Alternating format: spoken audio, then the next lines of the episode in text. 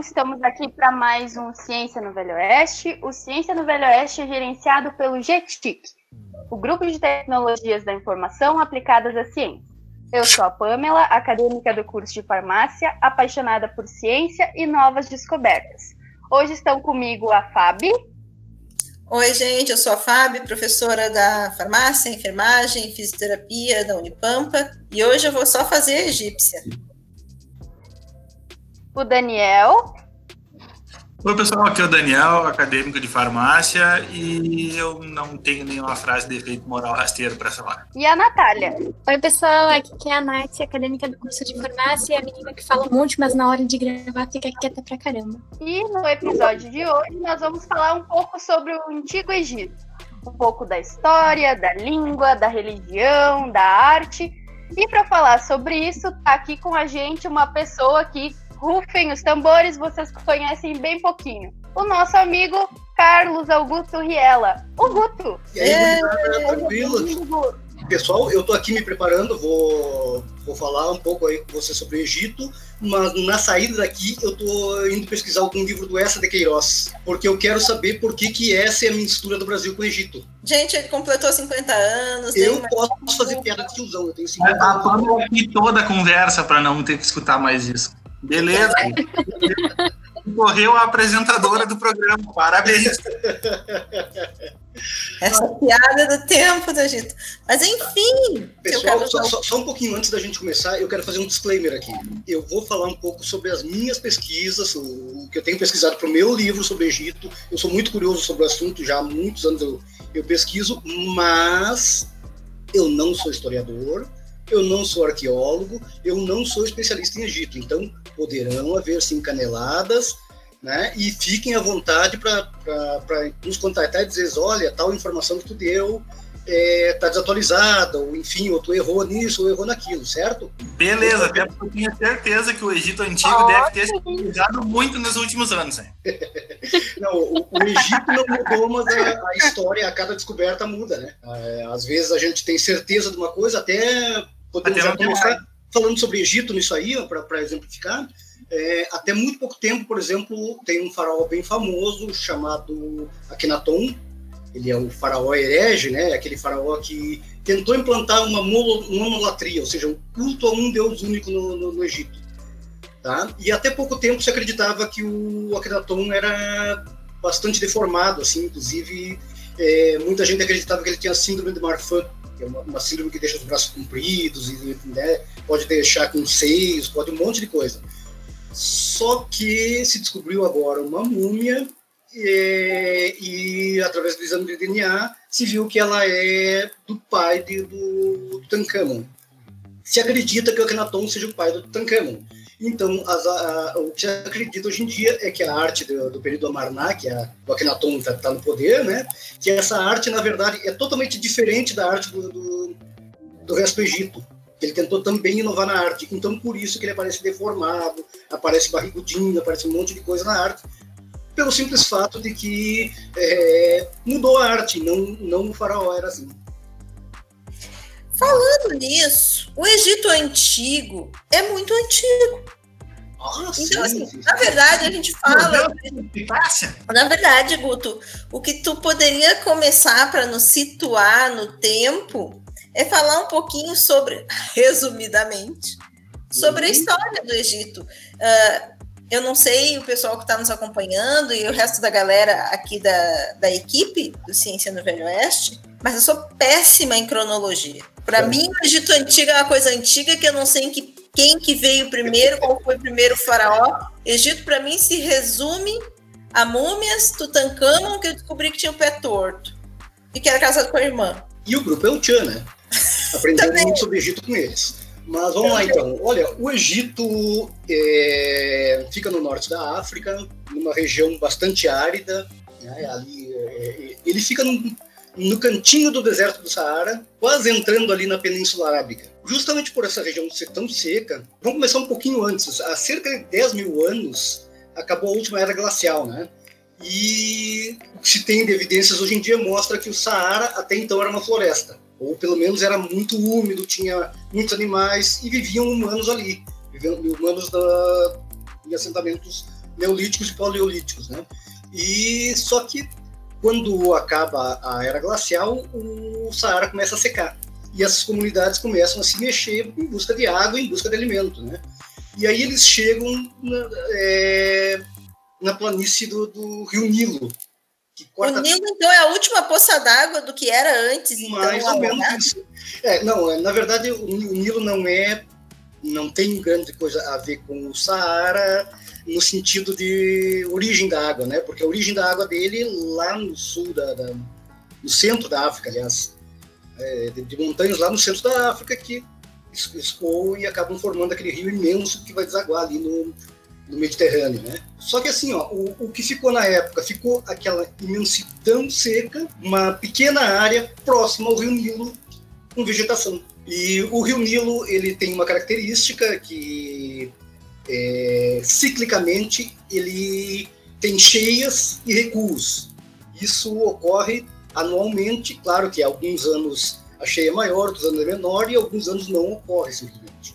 Mas pode-se dizer que é, nesses quase 10 mil anos de história aí que tem o Egito, que foi mais ou menos é, se manteve essa periodicidade, né?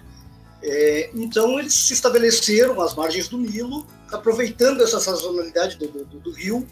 Por quê? Porque quando o rio crescia, ele sujava toda, toda, toda aquela terra ali e descia de novo, né? Então, quando ele descia, ele deixava toda aquela sujeira, entre aspas, que era resto de planta, resto de animal, né? Matéria orgânica, basicamente, que era usada na...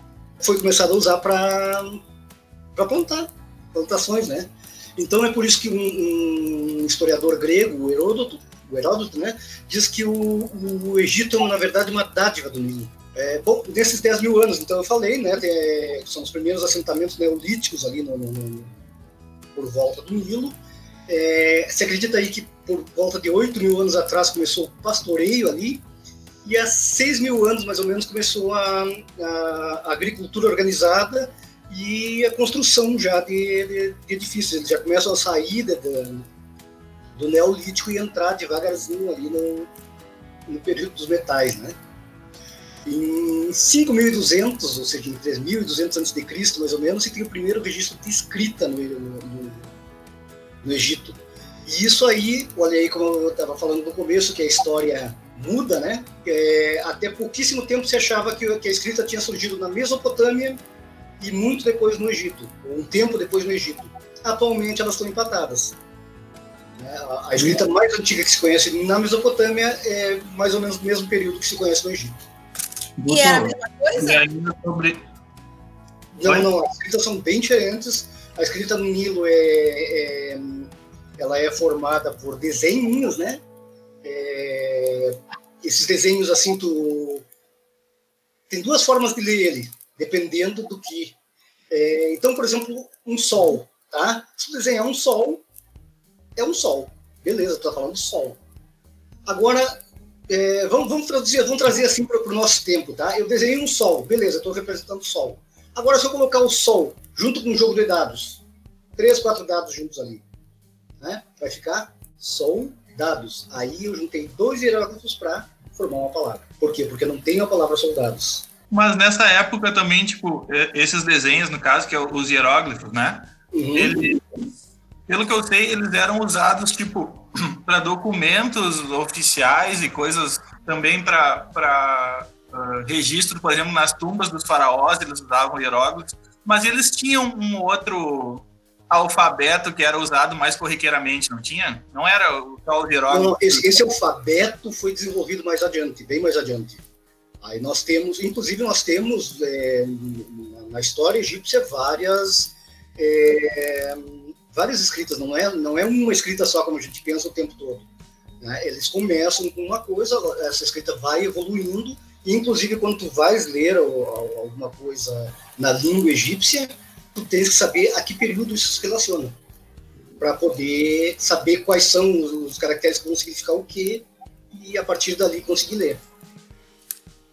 Então, a gente imagina, eu imagino, a gente, uhum. eu e as vozes da minha cabeça, uh, que a, a, essa escrita, esses hieroglifos lá no seu surgimento, em função né, de serem recentes naquele período, eram de domínios só de muito poucos e por isso também deviam estar associados à, à questão de uh, ascendência social, de classe social e de poder.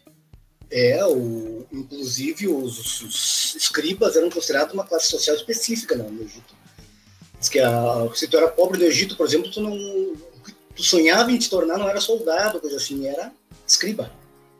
É, era realmente uma classe privilegiada e é, uma das questões levava muito tempo para se aprender a escrita egípcia. Né? e, e, tu precisava te dedicar àquilo ali, ou seja, tu não poderia plantar, tu não poderia treinar para guerra, não poderia fazer outra coisa do que, que não aprender a escrever, principalmente no, nos seus princípios, né?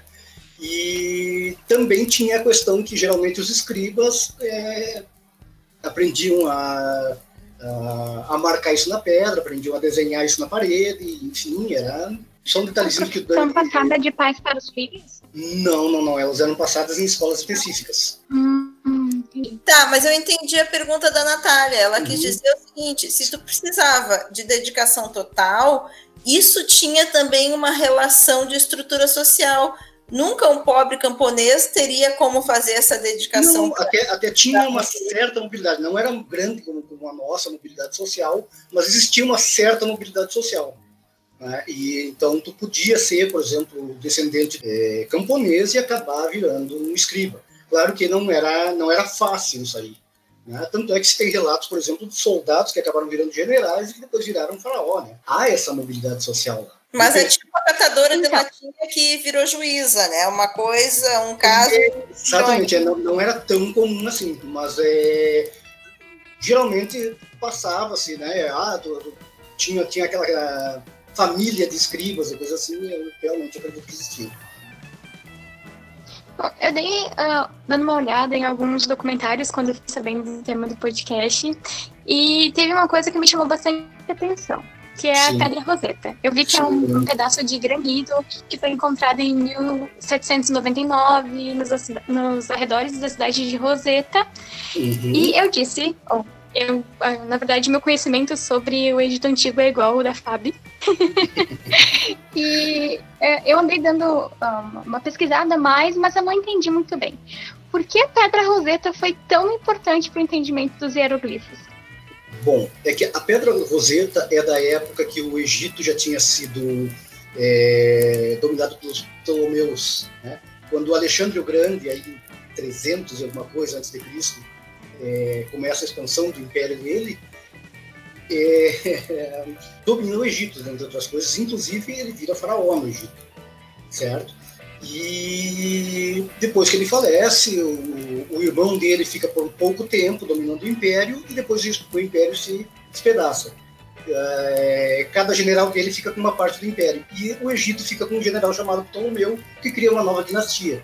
Então, a partir daí, os egípcios, os egípcios começam a usar é, a escrita grega, a, a, a civilização grega começa a ter grande influência no Egito a Pedra de Roseta foi feita nesse período, mais ou menos, né? Então, por que, que, é, que ela é fantástica? Porque ela tem a, a escrita tradicional do Egito, que é aquela cheia de desenhos, bem embaixo, escrito exatamente a mesma coisa nós temos ali em copto, que é o, o, egípcio moderno, que aí é quando o Dani estava falando ali, de quando é, virou quase como letras, né?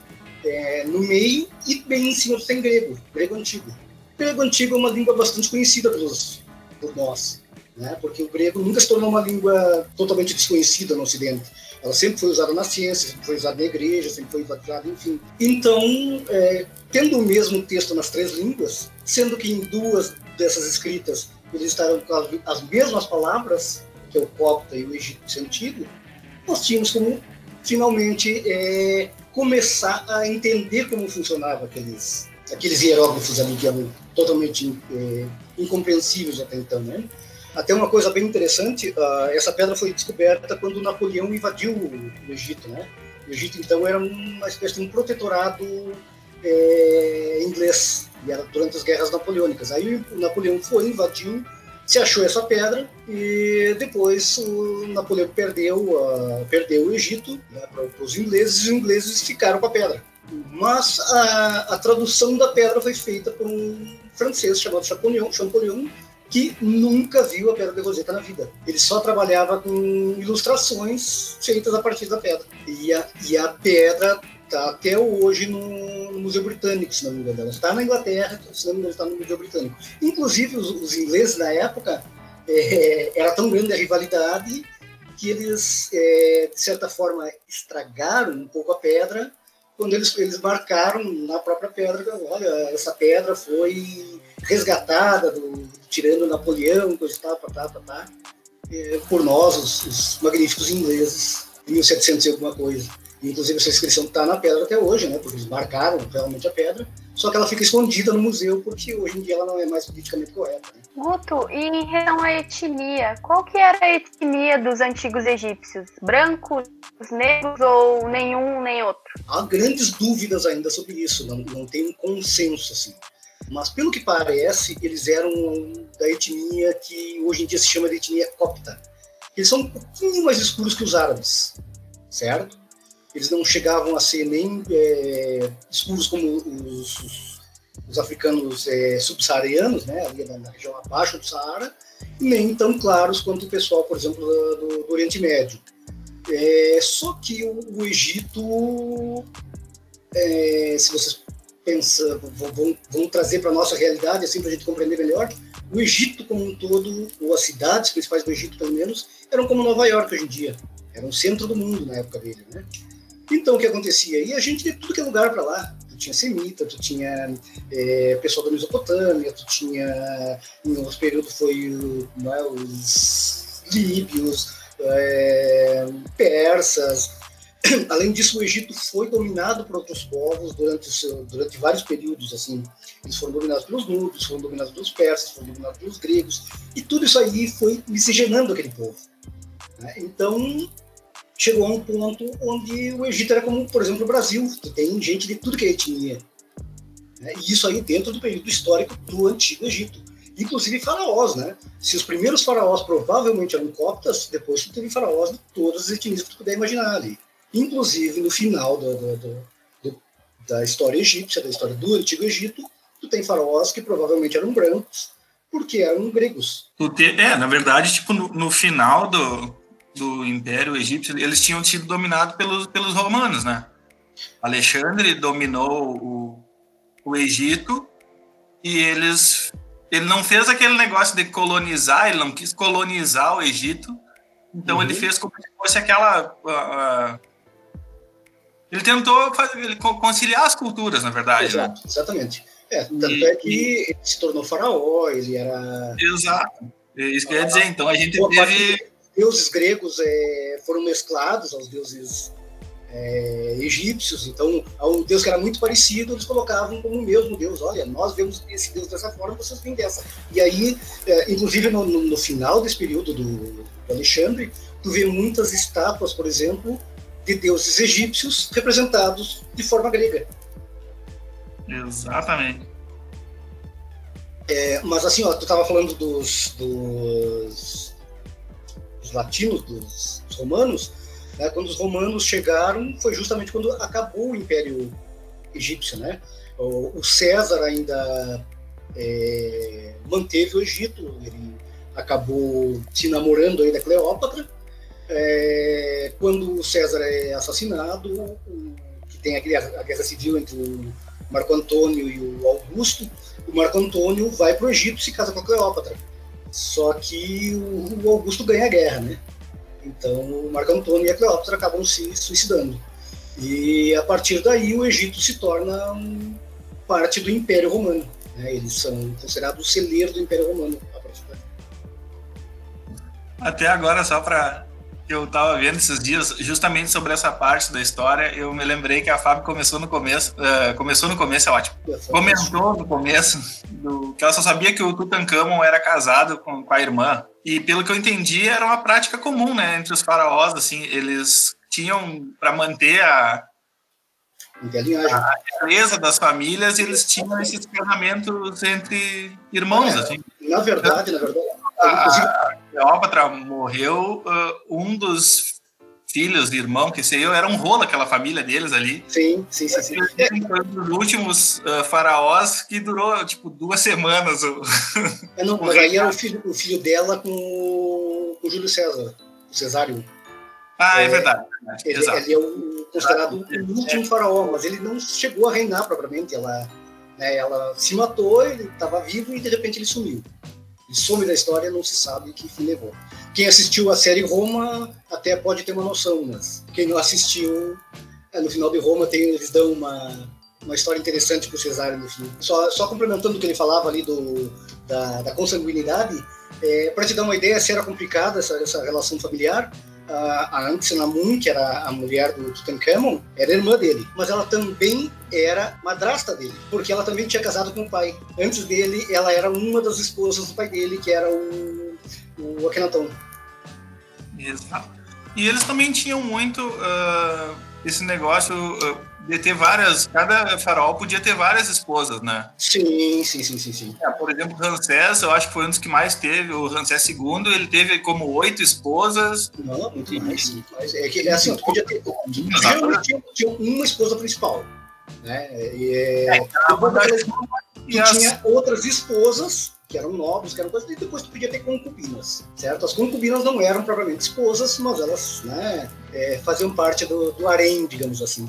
Safado esses loucos. Como eu ia comentar aquela hora, essas relações consanguíneas têm sido uh, citadas como serem responsáveis por todos aqueles problemas que se tem verificado que o Tutankhamon tinha. Ele tinha problemas para andar, uh, existem uh, hieróglifos que sugerem que ele andava de bengala e que também é. seus filhos não, não, não se desenvolveram e não cresceram em função desses problemas consanguíneos, né? Exatamente. Ó. Se acredita que o, que o grande problema do Tutankhamon, ele tinha uma deformidade numa perna, pelo, pelo que se sabe.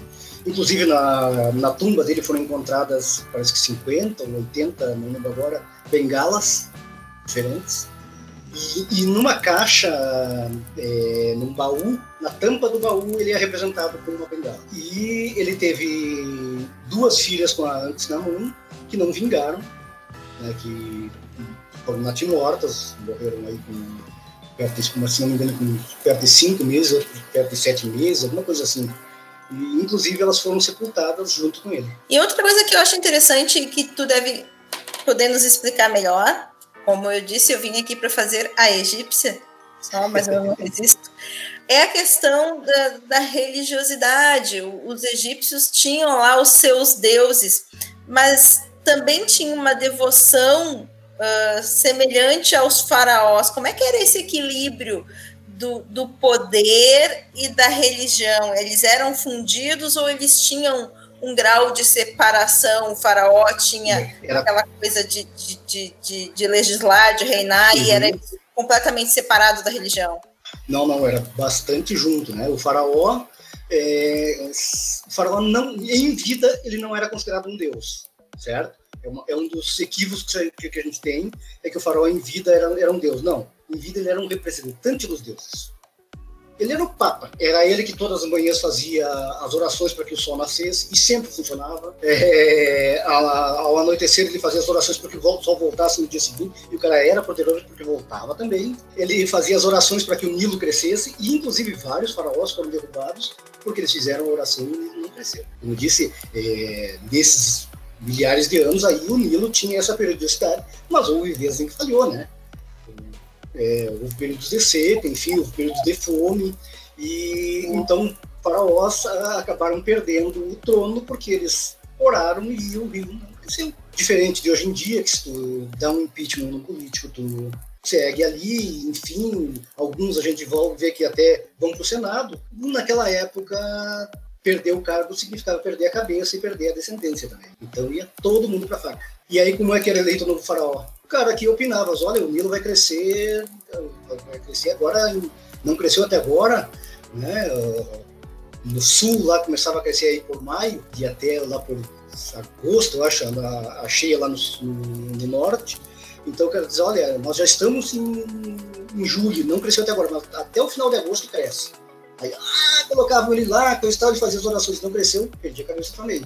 Até que alguém, alguém acertava algum dia, né? E esse cara que acertava ia continuar no trono. Muitas vezes foi decidida assim essa sucessão hoje, porque os, os deuses deveriam falar pela boca do faraó, né? A Fábio comentou ali da, da religiosidade e a gente sabe que eles tinham muitos deuses, mas eles tinham algum que era o deus principal, digamos assim? Olha, os deuses egípcios é, chegavam, se calculou aí perto de 1.800 deuses diferentes. Existia deus, o deus principal em cada cidade, em cada período.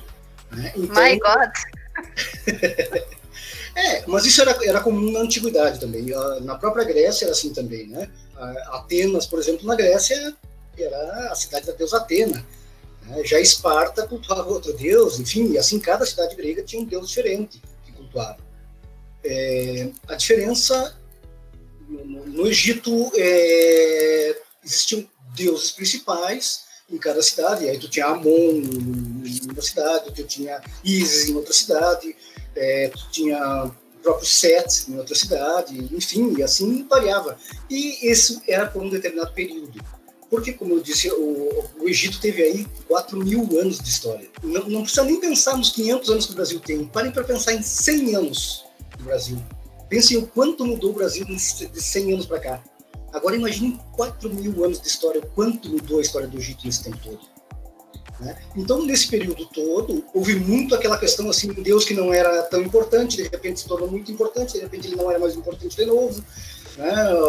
O, faraó, o faraó diferente acendeu uma, uma, dinastia diferente, subiu ao trono, ele decidiu que aquele Deus que era até ali cultuado, não, eu sempre cultuei o outro Deus, então é esse Deus a partir de agora que vai ser cultuado. Né? E como é que ele fortalecia isso aí? Os templos egípcios e mais eram financiados pelo próprio governo, porque o governo centralizava tudo. Tu plantava, por exemplo, e tu entregava a maior parte da tua safra para o governo. Por quê? Tu ficava com um pouco daquela safra para poder negociar, para poder. Por quê? Porque o governo alimentava a todos, de norte a sul. Ainda que, por exemplo, uma região esse ano não colheu. Ah, tal região deu uma praga de gafanhoto em tal região do Nilo. Ali não, não colheu esse ano, não tem problema as pessoas daqui, da, daquela região também vão ser alimentadas como das outras regiões. Diga, Fabi. Era um governo socialista com um deus? Era mais ou menos isso. Um deus não, com um monte de deuses, né? É, outra coisa interessante... Centralizava, inclusive, o poder. Sim, sim, sim, sim. Era centralizado na mão do, do, do, do faraó. Eu, eu, até agora não vi nenhum faraó chamado é, Tut Stalin, mas de repente até existiu, né? Guto parece que tinha um que era Amon Marx, não dele. Ah, muito bem, muito bem. A gente não pode falar propriamente em socialismo na época, porque isso seria distante, né? O socialismo surgiu muito depois. Mas algumas ideias que se consideram de esquerda, socialistas hoje em dia, é, existiam realmente ali, assim como outras ideias que se consideram de direita hoje em dia, é, também existiam entre os faraós e entre os egípcios. Né? É, outra característica interessante dos egípcios é que eles tinham é, o hábito, digamos assim, de, de, de ter trindades. Né? A trindade que a gente mais conhece, por exemplo, é Isis, Osíris e Set. Desculpa, Isis, Osíris e Horus. Né? Que são. É, Isis e Osíris eram irmãos e depois viraram marido e mulher, enfim. É uma história bastante longa e o filho deles é Horus. Tá? Essa era uma das trindades. É a trindade mais conhecida para a gente hoje em dia. Mas existiam dezenas de outras trindades e essas trindades também mudavam de importância conforme o tempo, conforme o faraó estivesse lá, conforme a cidade, enfim. E os processos, já que a gente está falando de religião, de que os faraós se tornavam deuses após a sua morte, né? Isso tem tudo a ver então com os processos de mumificação e o preparo desses faraós para a vida eterna enquanto deuses após deixarem a terra. Né? Uhum. E também, a, além dessa questão uh, religiosa que, que, envolve todo esse preparo do faraó para deixar esse mundo e ganhar a vida entre os deuses, envolve muita ciência. Porque os processos de mumificação egípcios são exemplos para o mundo até hoje. Na verdade, eles são exemplos e são desconhecidos. Não se sabe 100% como era feito o embalsamento. Né? Mas assim, ó, o, o, que se acredita que surgiu toda essa questão do, do embalsamento, em primeiro lugar, vamos começar por aí, Porque naquele clima seco muito quente, os corpos naturalmente viram múmias. Se não tiver um, um bichinho para comer o corpo, ele vai, vai simplesmente secar. Até hoje são encontradas algumas múmias naturais no Egito, no meio do deserto, enfim. Ah, então, começa por aí. Uh, a segunda coisa, o deus do, do, do embalsamamento seria é, Anubis, aquele que tem uma cabeça de cachorro, de chacal, certo? É, por quê? Por que, que ele era o, é, o psicopompo, ou seja, aquele que leva a tua alma daqui para outro mundo? Porque se tu está numa sociedade onde ainda não tem um cemitério, onde, onde tu simplesmente cava um buraquinho ali e tá para a pessoa que acabou de morrer, não é incomum tu de noite vir, um chacal, um cachorro selvagem lá e pegar o corpo e levar para comer. Né? Então se acredita que daí surgiu esse Deus que vinha levar a alma. Então, é, não se sabe exatamente quando, mas foi ainda durante o período pré-dinástico que começou aquela questão de se acreditar que o, o, o, né? porque faraó, gente, faraó no Egito, na verdade, era o nome de construção. Era a casa, a casa alta que se chamava. Ela é o faraó. O, o rei é chamado de Nizut. Não, eu só ia perguntar se foi dessa história do Anubis aí que começaram a chamar o coisa ruim de cão. é, olha, acredito que não, porque o cristianismo surge, quando o cristianismo surge, o próprio o cristianismo toma força, é, os deuses egípcios já estavam praticamente acabados, né? É que dá pra gente dizer que o, a religião egípcia teve uma influência forte no, no cristianismo ali, né? Sim, sim, sim, sim, sim. Até porque uma das primeiras comunidades cristãs do mundo foi no que é a dos cristãos coptas que existem até hoje. É, é, foi uma das primeiras comunidades cristãs no mundo. Guto, não, mas só eu queria perguntar também que a gente falou ligeirinho, assim, só para fazer um, um adendo, não corrigir do assunto. E a gente falou das divindades e tal, mas e do outro lado, o que, que eles tinham?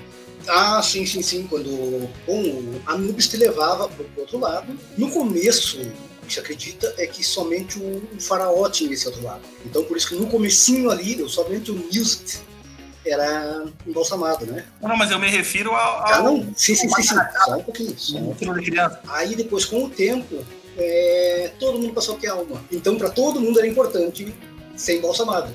Aí, o que acontecia? Uh, morria, te embalsamavam, o cachorrinho vinha te levar, Anubis vinha te levar, e te levava para o tribunal de Osíris. Aí no tribunal de Osíris, é, Anubis pegava o teu coração, e por isso que o coração era o único órgão interno que permanecia dentro do corpo, e colocava numa balança. No outro prato da balança, ele colocava uma pena, era a pena de Maat, a deusa da justiça. Então, se o teu coração fosse mais pesado que uma pena, é sinal que tu teria pecados no mundo. Se tu tivesse esses pecados, tua alma não ia para não ia continuar. O que acontecia é que vinha um, um, demônio que era metade crocodilo, metade hipopótamo e comia tua alma. Se a tua se o teu coração não fosse mais pesado que a pena, se eles ficassem equilibrados, tu ia pro, pro pós-vida. E no pós-vida tu ia seguir fazendo o que tu fazia na Terra. Mais ou menos isso. Então, se tu era escriba na terra, tu ia continuar sendo escriba lá. Se tu era agricultor na terra, tu ia continuar sendo agricultor lá. E por aí vai. É, só que eles acreditavam assim também que tu tinha, eles acreditavam que nós tínhamos três espíritos, tá? mais ou menos isso. E um desses espíritos podia voltar à Terra. Só que ele precisava, digamos assim, de uma antena parabólica para chegar, ou para saber onde era. E essa antena parabólica era o teu corpo mumificado se tu perdesse totalmente o corpo, tu deixava de ter a possibilidade de voltar. Eu cheguei a dar uma pesquisada, inclusive, no documentário lá que eu tava vendo, e eles uh, falavam que a alma era composta por diversas partes, né? Mas Isso, que as mais uh, populares eram a Ka, que era a força vital das pessoas, e a Ba, que era a personalidade ah. egípcia. Uhum. E a Ba, eles acreditavam que voltava, que era um espírito que voltava para o corpo das pessoas todas as noites. E eles acreditavam que para os os faraós serem eternos para chegar à versão uhum. imortal, o, o Kai e o Ba eles deviam se encontrar e eles formavam o Ak, eu acho que se chama uhum. assim, não tenho, não tenho certeza, mas que era a versão imortal deles. Sim, sim, sim, sim. É, mas para isso tu precisava ter o corpo intacto. E mais um detalhe, tudo aquilo que tu deixou na tumba, é, tu ia levar, digamos assim, o espírito daquelas coisas para outro mundo. Inclusive, na, em pessoas muito ricas ou em faraós, era comum se fazer bonequinhos de, de, de, dos criados e do, do, dos escravos e tudo mais, para te levar simbolicamente também aquelas pessoas contigo para servirem no outro lado.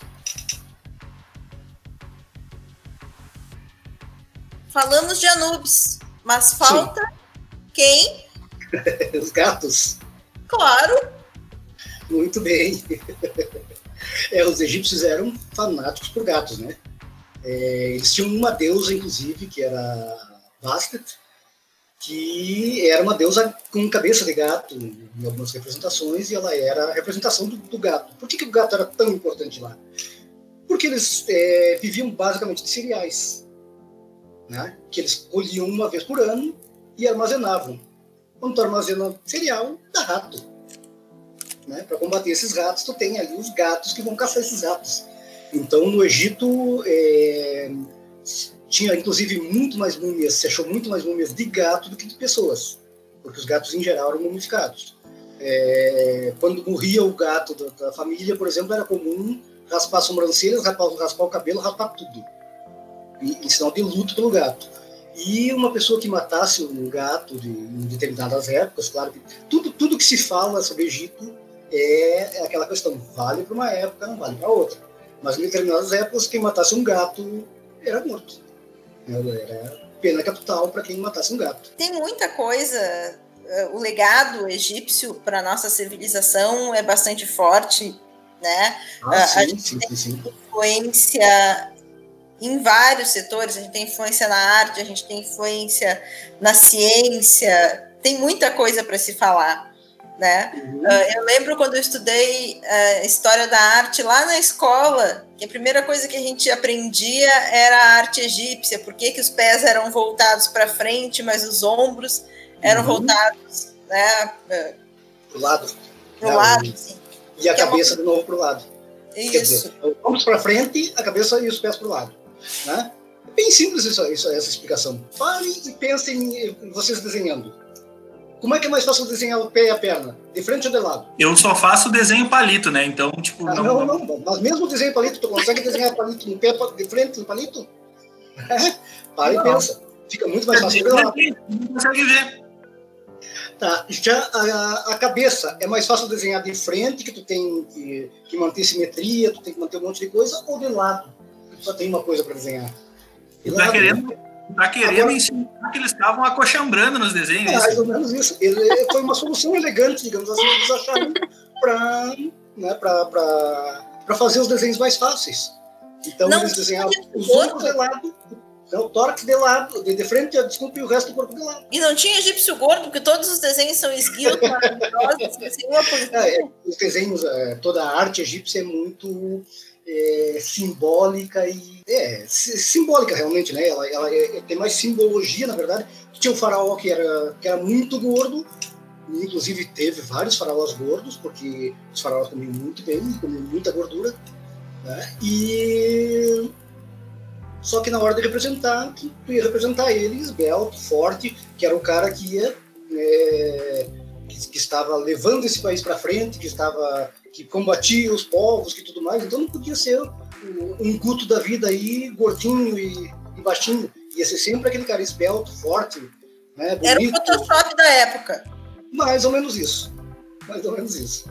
Basicamente, está dizendo que um governante naquela época, então, tinha que ter um histórico de atleta, assim, não podia ser. Exatamente isso. Exatamente isso. É, tanto é que o, o Tutankhamon, por exemplo, quando é representado, ele provavelmente tinha um pé torto, mas ele não aparece o pé torto nas representações dele, né? E Guto, hum. agora a sessão mistério do nosso encontro. Pessoal, a gente, no fim, é, aquela hora eu estava falando sobre história egípcia e a gente, as dúvidas surgem realmente. Eu, inclusive, sou assim, eu pego um livro sobre Egito, começo a ler uma parte, surge alguma, coisa que não está muito bem explicada ali, eu largo aquilo, pego outro livro, e vou dar uma olhada, e aí largo aquele, já pego outro, e quando eu vejo, eu estou com quatro, cinco livros abertos, né? Mas é, eu estava falando sobre a história do Egito e eu me esqueci de um ponto bastante importante. O, o, o Egito, como, como, eu disse, ele surgiu com os, os, feudos, né? Que a gente chama, a gente chama aqui de nomos é, no, no, no, Ocidente, né? Só que os egípcios chamavam de Sepat.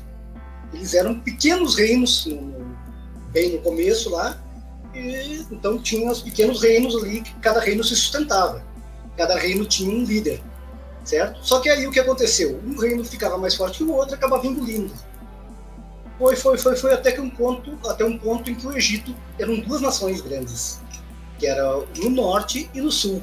Aí tu tinha ali o, o como era o Tachemal, que era a, era o, no sul, né, que é o Alto Egito, e tu tinha o Tamereu, que era no norte, e era o Baixo Egito, certo? E, eles, eles fizeram dois reinos independentes, enfim, que se davam bem, às vezes guerreavam, enfim, mas tinham dois Nils, dois faraós, um em cada reino.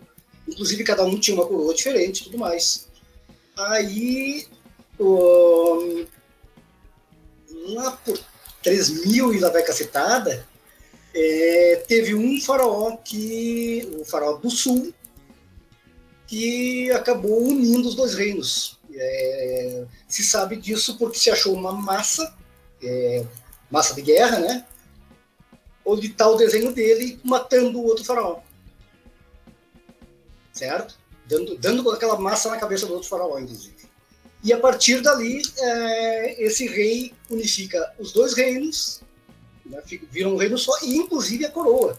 Você tinha uma coroa branca, se não me engano, no norte, uma vermelha no sul, se não me engano, ou é vice-versa. E essas coroas acabam unificadas numa coroa que é branca e vermelha, e com o formato das duas. Certo? E a partir dali que, que o Mills vai mandar em todo aquele território. Isso é uma parte bem importante, da, da, da, porque a partir dali é que começam a, a se contar as dinastias egípcias. Inclusive, o, esse rei, que é, não se tem certeza absoluta de quem é ele, mas um dos nomes que é dado é o Erra, e outro dos nomes, vocês já devem ter visto o filme, é Escorpião. Então, aquele um escorpião com o The Rock, na verdade, é a representação do talvez do unificador do Egito, do faraó unificador do Egito. Eu só queria fazer um adendo, já que tu tocou nesse assunto, que as continuações são muito melhores que o original, cara. Principalmente aquele que é literal e tem um escorpião gigante com o tronco do The Rock feito em gráfico de PlayStation 1. Tá? É, outra coisa interessante da gente dizer, pessoal, é sobre a língua egípcia. A gente não sabe exatamente, exatamente como soava. A gente tem uma ideia de como ela soava. E a gente tem essa ideia através do, do copta, que é o egípcio ali do, do final já da, da história egípcia. Né? Então, mas há diferenças. Então tem coisas que a gente não sabe exatamente como eles diziam. Tá? Mas é, outra coisa interessante é que os nomes que chegaram até nós, de faraós, de deuses e de tudo mais, são versões gregas dos nomes egípcios. Tá? Então nós temos, por exemplo, Isis, que todo mundo conhece, enfim, ela vem do grego Isis, né? mas em egípcio é alguma coisa como Est ou Ist, que significa trono. Já Osíris, que também é o mesmo, mesmo nome em, em grego, é, ele soava com alguma coisa como Uz, uh, Uzir, Alzar, Azar, alguma coisa perto disso. Isso significava o mais importante. Horus, em egípcio antigo, era alguma coisa como Herbo, né, ou Herusa, que significa falcão. É, é Tot, Tot que, em egípcio em, é, aliás, em grego, né? E em egípcio é Jehut ou Gerut, pode ser. Já um faraó, por exemplo, como Tutankhamon, né? Que é o, o nome dele em homenagem ao, ao deus Amon, né? Por isso que é Tutankhamon. É, o Amon em, em egípcio seria mais ou menos é, Imen. E é, então ele ficava mais ou, mais ou menos como Gehutin Imen, mais ou menos assim, certo? O, já Ramsés, que é um faraó bem famoso também, é, o nome dele soava mais ou menos como Ramessor, ou Ramessu, certo? Que significa o raio é quem deu a vida. E esse faraó também é conhecido por nós por Ozymandias, que é uma palavra grega, ele vem do Uzemar, Uzematre Setempere, que é, era uma, uma átio, a, justiça de Ra é, poderosa, né? e a escolha de Ra, é, enfim, que eram os outros nomes, porque os faraós, ao contrário do que a gente pensa, eles não tinham um nome, eles tinham vários nomes. Cada nome era para uma, uma coisa específica. E agora chegou aquele momento que, inevitavelmente, falando de Egito, a gente vai ter que falar de pirâmide e esfinge, ou esse aí nós vamos deixar para outra hora? Podemos, podemos falar, podemos falar. Eu só quero saber quem coordenou a construção das pirâmides, se foram realmente os extraterrestres. É, inclusive tem aquele documentário excelente, não sei se vocês conhecem. Alienígenas do passado. Hã? Alienígenas do passado? Não, não, não, não, Aquele documentário excelente, ele é, é, é Stargate. É? Stargate. Quem conhece. O melhor documentário sobre cultura egípcia já feito. Exatamente. Então ali mostra que os extraterrestres, né, que foram, foram que mandaram construir as pirâmides. Ah, pessoal, a, as pirâmides, é, aquela questão de que não foram os egípcios que construíram, que não foram é, seres humanos do passado, em primeiro lugar, é, é aquela questão de, de a gente menosprezar o conhecimento do, do, dos povos do passado. Os egípcios, por exemplo, tinham grandes conhecimentos de matemática, é, tinham grandes conhecimentos de, de construção, de, de, de, tudo mais. E se você pegar a, a, como surgem as pirâmides, se você começar a olhar é, as construções mais antigas, tu vai acompanhando como elas vão surgindo. Né? Que tem a, a construção mais básica de, de, de, túmulos, principalmente no antigo, assim, túmulo do, do, do, faraó, né? Era o a masbata, a mastaba, É, a mastaba era uma construção quadrada com as paredes levemente inclinadas para dentro. Tá? Mas ela era quadrada, assim, então, sei lá, uma, uma mastaba tinha aí 10 metros de lado, vamos supor, e era só aquele quadrado. Pronto, ponto final, retinho em cima. Com o tempo, alguns faraós começaram a construir uma mastaba em cima da outra. Né, primeiro duas, uma mastaba maior, uma mastaba um pouquinho menor em cima. Depois você vai vendo com três. E assim vai até que, se não me engano, é do, do Djoser, que tem a pirâmide escalonada. É, seriam várias mastabas uma em cima da outra, que é considerada a primeira pirâmide né? E aí entra nesse, nisso aí um nome que quem gosta daquele filme da Núbia vai lembrar bastante, que é o Imhotep. Imhotep. Né? O Imhotep, na verdade, era um engenheiro e arquiteto egípcio, também se diz que ele era filósofo poeta, é, mas é muito possível que exista muita lenda em torno dele.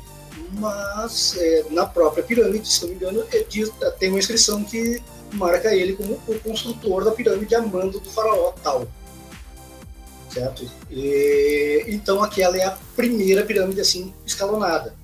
Depois tu vai vendo outras pirâmides, tem muitas pirâmides do Egito que tu inclusive se tu passar por elas tu não reconhece elas como pirâmide.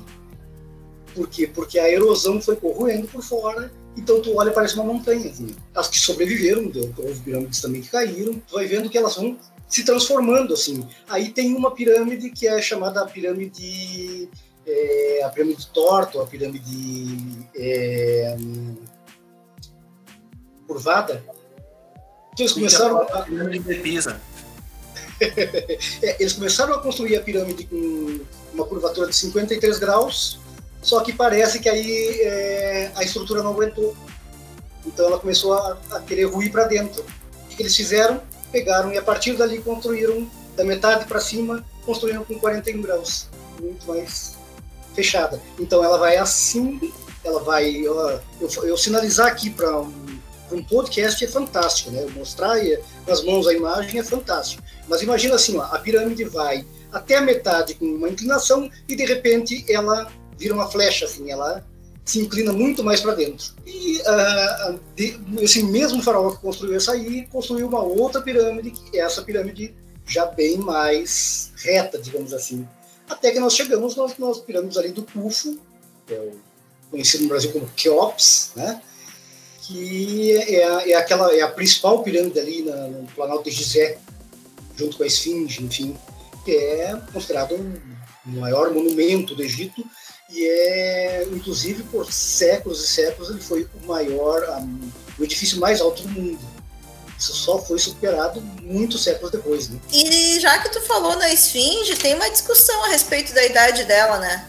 É, tem. Inclusive, uh, se tu olhar para aqueles bichinhos assim, vão, vai parecer que eles estão dormindo, né? Mas na verdade não, é esfinge, tá? É, esfinge, na verdade, no Egito tem várias, né? Muitas e muitas. Mas tem aquela principal, que é em Gizé, que hum, há, há, algumas dúvidas sobre ela. Ela é, ela é, muito grande, ela é feita numa pedra só, inclusive. Né? É, é imensa, assim. E se achou vestígios de, de erosão nela, de chuva. Só que nos tempos históricos não se tem chuva naquela região. Então, Mas é a prova de ZT, então? Em outro lugar e levou para lá? Então, alguns é, historiadores defendem que ela é muito mais antiga que as pirâmides, pelo menos uns 500 anos mais antiga que as pirâmides, e que já existia ali bem antes. Outra coisa interessante é que a cabeça da esfinge é proporcionalmente pequena em relação ao corpo. Então, também. Tem muita gente com a cabeça pequena em relação ao corpo, porque tem pode. Mas tu olhar uma foto, por exemplo, da, esfinge de cima, tu vai ver que ela é muito menor do que deveria ser. Então, o que alguns defendem é que, na verdade, a esfinge foi criada como uma estátua de um leão, até que chegou um faraó, possivelmente o próprio Khufu, olhou aquilo e disse: Mas olha só, isso aqui tá dando sopa, não é? Não tem dor, não tem nada. Isso aqui podia ter minha cara. E aí mandou tirar a cara do leão e colocar a cara dele. Mas, como eu saliento, isso não é consenso entre os historiadores, aliás, muito pouca gente acredita nisso. O, o que o pessoal realmente defende é que isso aí realmente é, né? A, a, a esfinge foi escavada num, num, morro que tinha ali, e com essa rocha no centro, certo? Então elas pegaram aquela rocha, esculpiram tudo, e quando chegou na cabeça, a, porque é rocha sedimentar, né? É pedra sedimentar, ela vai acumulando matéria em cima da outra até que com pressão e passar dos anos vai dos séculos, né, dos milênios, vai comprimindo aquilo ali até que ela vira uma pedra, outra pedra. Só que por isso mesmo é, tu, tu, pode ter é, diferenças muito grandes numa parte da rocha para outra, porque depende da matéria que ficou na, numa parte e que ficou na outra, né? E, então o corpo é de um material muito mais macio do que a cabeça. Então alguns acreditam que a cabeça é menor justamente por essa diferença de materiais, que na verdade o, eles não conseguiram fazer a cabeça do tamanho que deveria ser pela dureza do material. Não, deve ser uma tristeza pra galera que, assim como eu, tinha certeza que era o ZT que tinham construído tudo isso aí. e aí depois tu vai ver na vida real, tu descobre que na verdade foi um bando de pinguço. Que trabalhavam por cerveja. Sim, é verdade, é verdade. Não é, tá? Deixar claro que é só uma característica daquela galera. Mas era isso, né? Exatamente. Até é uma das razões que eu gostaria de morar no Egito, que tu era pago em cerveja. Ah, uma coisa interessante nesse assunto que tu tocou, a gente tem aquela impressão que pirâmides, até o Heródoto mesmo cita, que as pirâmides foram construídas por, ele calculou o número de escravos que teriam sido levados a construir.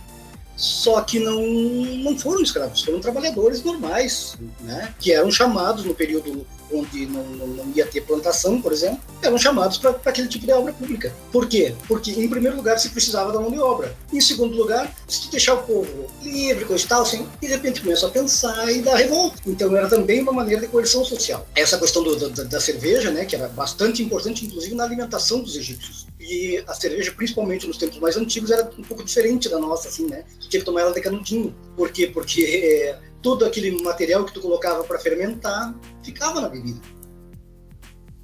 Então tu tinha restos de tudo ali. O que, que tu fazia? Tu enfiava um, um canudinho naquilo ali e ia bebendo na parte de baixo. Tomava cerveja de colherinha. E outra coisa, os egípcios foram os, os, responsáveis pela primeira greve conhecida na história. Em primeiro lugar, porque é, atrasou o pagamento. E em segundo lugar, porque faltou maquiagem. A greve foi porque faltou maquiagem, porque homens e mulheres se maquiavam no Egito. Só que isso não era, não era por, só por uma questão estética. Claro que também eles maquiavam bonitinho, coisa e tal, mas era também porque a maquiagem protegia do sol. Protegia, por exemplo, aquela maquiagem preta em torno dos olhos, tem a mesma função que o jogador de futebol americano, por exemplo, pinta hoje em dia as bochechas ali de preto, né? Que é para diminuir a, o reflexo do sol. Tu imagina num sol a pino daqueles do, do, Egito, 365 dias por ano, praticamente, com, com um sol escaldante, tu, não tem nada para proteger os olhos. E parece, eu não sei bem, mas parece que a Ray-Ban ainda não exportava para lá nessa época. o, e além do preto que a gente vê, geralmente a representação da maquiagem deles preto, mas que eles usavam bastante verde, né? Por causa uhum. dos que eles tinham disponíveis na época. Exatamente, exatamente. E uma outra curiosidadezinha que eu vi, esse, só para rapidinho aqui, falou que eles usavam a, a maquiagem também para proteger do sol. Diz que crianças até uma certa idade não usavam roupas, independente do sexo, porque era um calor Exatamente. e não tinha porquê. Assim, enquanto não começasse a, a ter aquela diferenciação do corpo masculino para o feminino, eles chegaram na certa uhum. idade, não perder tempo com essas bobagens. E a roupa era uma coisa assim que, por exemplo, era muito comum. Ah, vai, vai ter é, um show de dançarinas hoje. Beleza, aquelas dançarinas se apresentam nuas. Né? É, é, esse problema realmente que a gente tem com o corpo, ele vai nascer muito depois, ele vai nascer já não, né, principalmente de, os, os romanos ali que, que passaram inclusive para o cristianismo essa visão mais outra coisa interessante aqui antes de nós terminar é, principalmente para as meninas é, o Egito era bastante avançado na questão do, dos direitos iguais né? uma mulher no Egito diferente por exemplo de uma mulher romana ela podia ter propriedades, ela podia ter é, escravos, ela podia ter, ela podia pedir divórcio, ela podia casar com, com quem ela escolhesse, ela podia pedir divórcio, ela podia tinha praticamente tantos é, deveres e direitos quanto um homem. Inclusive nós temos durante a história egípcia algumas rainhas, né? Algumas é, é, por exemplo a Hatshepsut, que é uma das mais famosas, e depois a, a, a última último dos faraós, que é a Cleópatra, né? Bom, Guto, o papo sobre Antigo Egito tá muito bom. Eu tenho certeza que se a gente quisesse, teria muitas outras coisas para falar ainda. Mas o nosso tempo é curto. Então, muito obrigado por compartilhar com a gente esse teu conhecimento. O que eu sabia de Antigo Egito, eu aprendi no filme da Múmia, que inclusive é um filme muito bom. Pessoal, assistam, de 1999. Muito obrigado por tudo, Guto agradeço a oportunidade.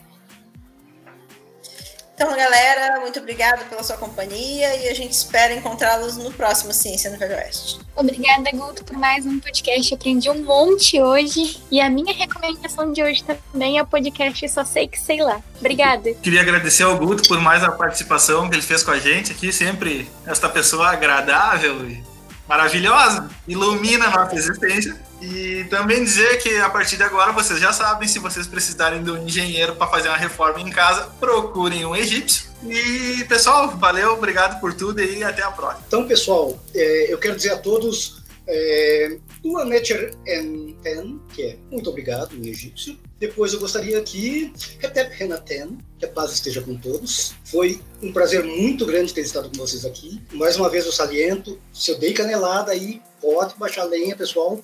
Eu sou só um curioso, e sou bastante curioso, inclusive agora eu estou estudando o idioma do, que se sabe do Antigo Egito.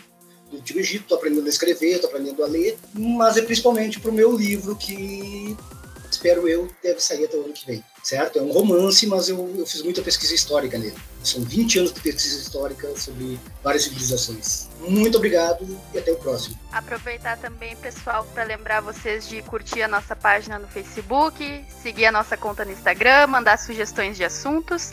E por hoje era isso. Até o próximo Ciência no Velho Oeste.